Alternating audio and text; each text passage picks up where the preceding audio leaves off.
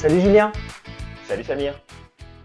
Salut à toi qui nous écoutes. Aujourd'hui, on a décidé de te parler avec Julien de euh, ce qui se cache derrière nos comportements. Alors Julien, est-ce que tu peux nous en dire un peu plus? Ouais, complètement.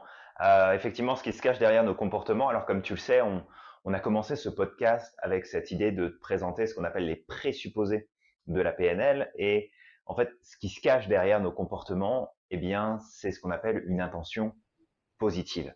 Et en fait, on avait envie avec Samir de d'aborder ce sujet-là aujourd'hui avec toi pour tout simplement t'aider à mieux comprendre que derrière tout comportement, quel qu'il soit, et on va préciser, on va te donner des exemples pour ça, mais derrière tout comportement, quel qu'il soit, il y a toujours une intention positive.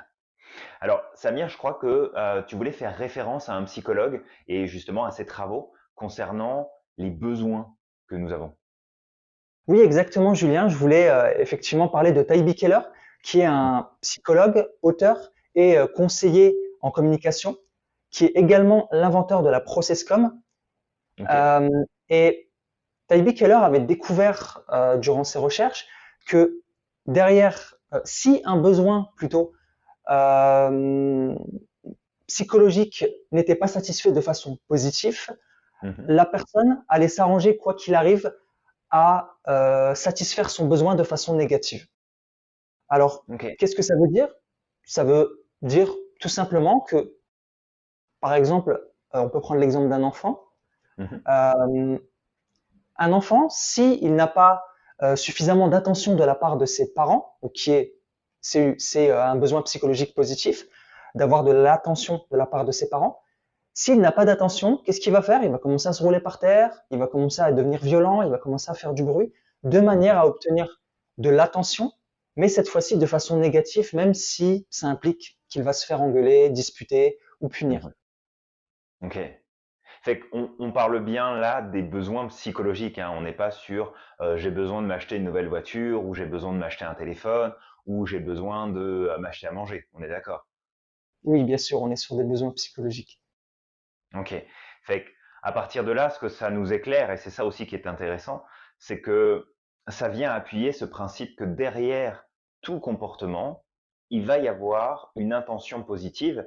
Et en fait, cette intention positive, si on fait référence à ces travaux, justement, de la ProcessCom et de ce qui a été mis à jour sur ces besoins psychologiques, s'ils sont satisfaits ou non, c'est que, quelque part, cette intention positive, elle sera toujours dirigée dans la même direction, c'est-à-dire euh, vers soi, pour soi-même.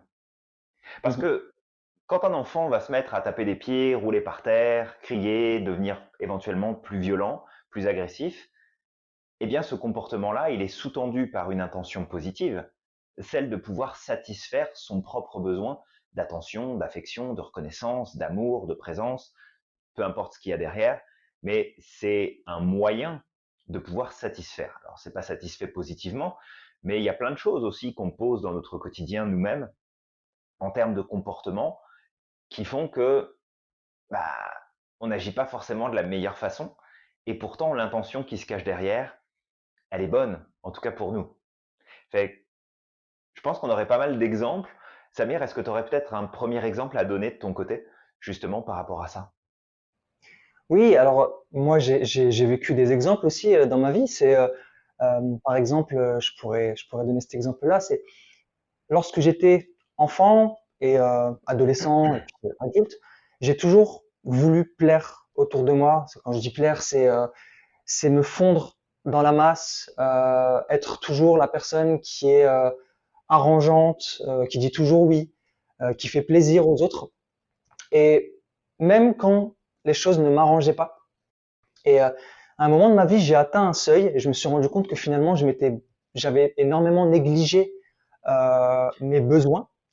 Euh, et inconsciemment, je me suis mis à agir de façon totalement différente, c'est-à-dire être toujours dans la polarité. C'était toujours non, c'était toujours de la surréaction, taper du pied, me faire entendre, crier à certains moments. Euh, à chaque fois que je me heurtais à, à des euh, à un nom ou euh, à des jugements par rapport à mes propres choix. Et, j'ai pas compris tout de suite mon comportement et je pense que mes proches, mes amis n'ont pas compris également mon comportement. Comment j'ai pu passer de la personne très arrangeante, très gentille, toujours discrète et, et calme à la personne qui d'un coup dit non à tout, fait des petites crises de colère à certains moments parce que justement euh, euh, on n'est pas d'accord avec moi et qu'on n'accepte pas surtout mes choix. Et j'ai pas compris tout de suite. À certains moments, j'ai commencé à me dire mais en fait je suis devenu quelqu'un de méchant, etc. Mmh. Et au fur et à mesure du temps, j'ai fini par comprendre que finalement c'était pas du tout le cas. C'est juste que pendant des années, j'avais ignoré mes besoins, j'avais ignoré mes mon besoin de liberté, mon besoin de d'apprentissage, etc. Et lorsque j'ai atteint mon seuil, ben, mon comportement est venu là pour euh, quelque part me rappeler et montrer à mon environnement que, en fait, moi aussi, je suis important pour moi. Super, merci Samir pour ce partage que tu viens de nous faire. Je pense que ça va inspirer beaucoup de monde. Moi, ça m'inspire parce qu'en même temps, ça fait rappel à plein de choses que j'ai pu vivre aussi de mon côté étant plus jeune. Et je vais rebondir sur cette notion de liberté que tu as mise en avant. Euh, parce que pour moi, le besoin de liberté est quelque chose qui est très très important. Ça fait partie en fait de ma top liste, hein, le besoin de liberté. Et sauf que j'en avais pas conscience euh, quand j'étais plus jeune. Et ne pas avoir conscience de ces besoins, ne pas les connaître, ne pas les comprendre, c'est aussi comme laisser un peu nos mécanismes nous gérer à notre place, décider à notre place, parce que c'est des espèces d'automatismes de bah, si je satisfais pas mon besoin à un moment donné, je vais trouver effectivement un moyen de le satisfaire différemment.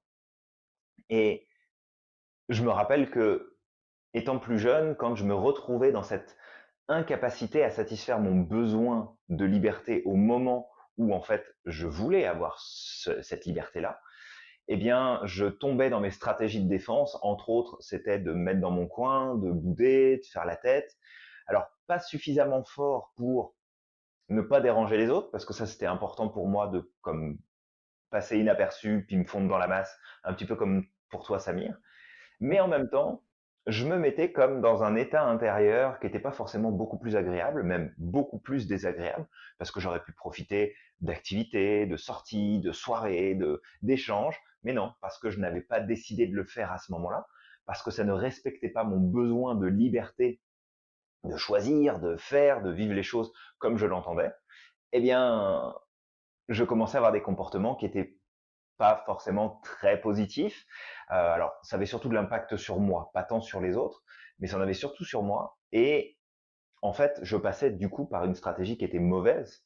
J'avais de mauvais comportements hein, dans les grandes lignes pour pouvoir satisfaire ce besoin-là. Et que on aurait pu comme dire allez Julien arrête de faire la gueule arrête de rester dans ton coin t'es pas drôle t'es tout le temps en train de bouder t'es jamais content bon ça n'est pas arrivé mais ça aurait pu mmh. mais qu'en vrai le comportement que j'avais à ce moment-là, il n'était pas animé de quelque chose de négatif. Il était animé par j'ai besoin de satisfaire mon besoin de liberté et j'ai besoin de trouver une solution. Que ce soit pour toi, Samir, ou que ce soit pour moi dans cette configuration, pour tous les deux, et même pour toi qui nous écoutes, c'est que on a eu ces comportements avec une intention positive, positive parce qu'elle était orientée pour notre bien, notre épanouissement, notre équilibre, notre alignement personnel. Exactement. Et ce qui est drôle aussi, c'est que j'ai un exemple qui me vient en tête euh, actuellement, c'est euh, les addictions, l'exemple des addictions. Euh, oui. Il y a des personnes qui fument, qui ont du mal à arrêter de fumer, qui comprennent pas pourquoi ils n'arrivent pas à arrêter malgré le fait qu'ils sont conscients que c'est pas bon pour leur santé. Et mmh. si parmi, euh, parmi les téléspectateurs, toi qui m'écoutes, euh, tu as euh, une addiction à la cigarette, au sucre, peu importe, une cyberaddiction, pose-toi la question de qu'est-ce que cette addiction cherche à, à quel besoin elle répond Qu'est-ce qu'elle cherche à satisfaire cette addiction? Ça peut être un besoin de sécurité qui n'a pas été qui n'a pas été satisfait. Ça peut être un, un besoin de sociabiliser, par exemple, pour euh, la cigarette, le besoin de faire partie d'un groupe, le besoin d'avoir de l'affection, le besoin de, de sociabiliser. Euh, je pense que je l'ai déjà dit, mais c'est pas grave. euh, et, et en fait, si tu arrives justement à identifier le besoin qui se cache derrière ton comportement, qui est de fumer euh, la, de la cigarette ou peu importe, tu vas pouvoir commencer à mettre en place des stratégies qui permettront de répondre à ton besoin de façon positive. Euh, par exemple, si c'est un besoin de sociabiliser, ben, je suis pas obligé de fumer pour sociabiliser. Je peux très bien m'inscrire dans un club de sport, je peux très bien euh, faire partie d'un groupe, et à ce moment-là, je vais m'unir, je vais être uni euh, autour d'un sujet en commun avec d'autres personnes et pouvoir sociabiliser au maximum. Donc, ça va être très important de se questionner et de, et de revenir à quelle est l'intention qui se cache derrière mes comportements. Et surtout, de garder à l'esprit que nos comportements ne sont pas notre identité. C'est pas parce que à un moment de ma vie, je vais réagir de façon un peu extrême, je vais être un peu peut-être méchant ou avoir l'air méchant, euh, je vais être un peu sur mes gardes, etc., que je suis une personne qui est méchante et agressive. C'est juste que peut-être tu ne t'es pas écouté suffisamment et ton corps, ton, inconscient euh, met en place des stratégies pour répondre à euh, tes besoins. Complètement. Et tu, vois ce que tu nous partages là, Samir? En fait, alors, on, on en parlera plus tard parce que c'est rattaché aux croyances profondes et ça sera un sujet sur lequel on reviendra avec Samir pour, pour te l'expliquer et t'aider à mieux comprendre ce que ça signifie puisque ça implique. Mais ce terme que tu utilises, Samir, du je suis pas une mauvaise personne ou je suis une bonne personne, eh bien, tu vois, ça fait écho pour moi à des choses profondes qui, en fait, étaient une de mes croyances profondes que j'étais pas une bonne personne euh, pour différentes raisons. Et tout ça, c'est pour appuyer que derrière des comportements, bah, il y a toujours cette intention positive. Et souvent, j'ai tendance à prendre cet exemple de, du, terroriste qui va se faire sauter en, plein milieu d'une salle de concert, qui va tuer malheureusement plein de personnes. Le comportement en lui-même est impardonnable, euh, est injustifiable et ne devrait euh, jamais se produire. C'est euh, comme inconcevable que ça puisse se produire. Malheureusement, ça se fait.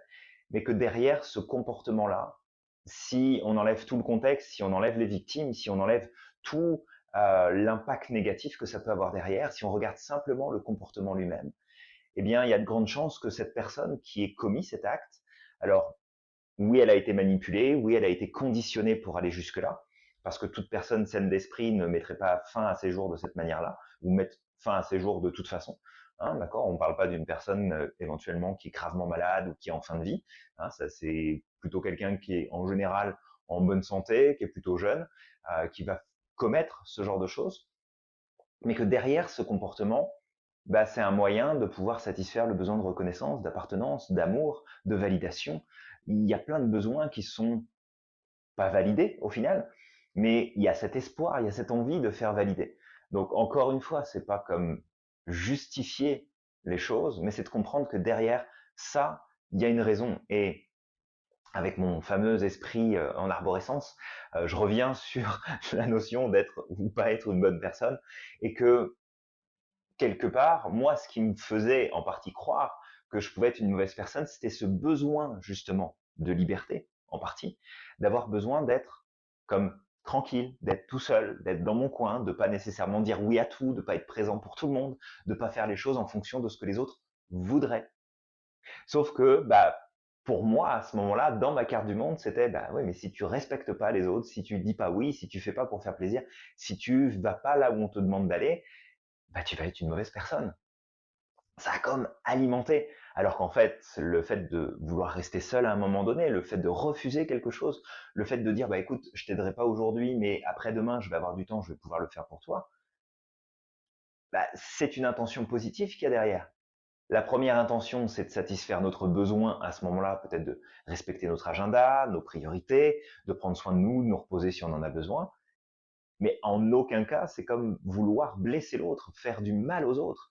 C'est toujours orienté vers soi. C'est vraiment important. Et avant peut-être de, de, te laisser reprendre la main, Samir, j'ai envie de te poser une question, toi qui nous écoutes. Quels sont peut-être aujourd'hui les comportements que tu ne valides pas chez toi-même, que tu n'aimes pas voir chez toi-même, utiliser? Et en fait, avec Samir, on va t'inviter à comme te poser la question de mais c'est quoi l'intention positive qu'il y a derrière tes comportements? C'est quoi ton intention positive qui a derrière le fait que tu fumes? C'est quoi l'intention positive qu'il y a quand tu te mets en colère? C'est quoi l'intention positive quand tu entretiens tel, tel comportement ou telle réaction C'est vraiment une question qu'on pose avec Samir et même à la rigueur, si tu as envie de nous partager et aussi de partager avec plein d'autres personnes, bah, ta réponse, le pourquoi du comment, quelle est l'intention qui se cache derrière ton comportement. En fait, c'est simple, hein, mais juste un commentaire, soit en dessous de cette vidéo si tu nous regardes sur YouTube en ce moment, soit directement dans les commentaires pour le podcast. Nous, ça nous fera plaisir de te lire. Et puis, tu vas probablement inspirer pas mal d'autres personnes avec ton partage.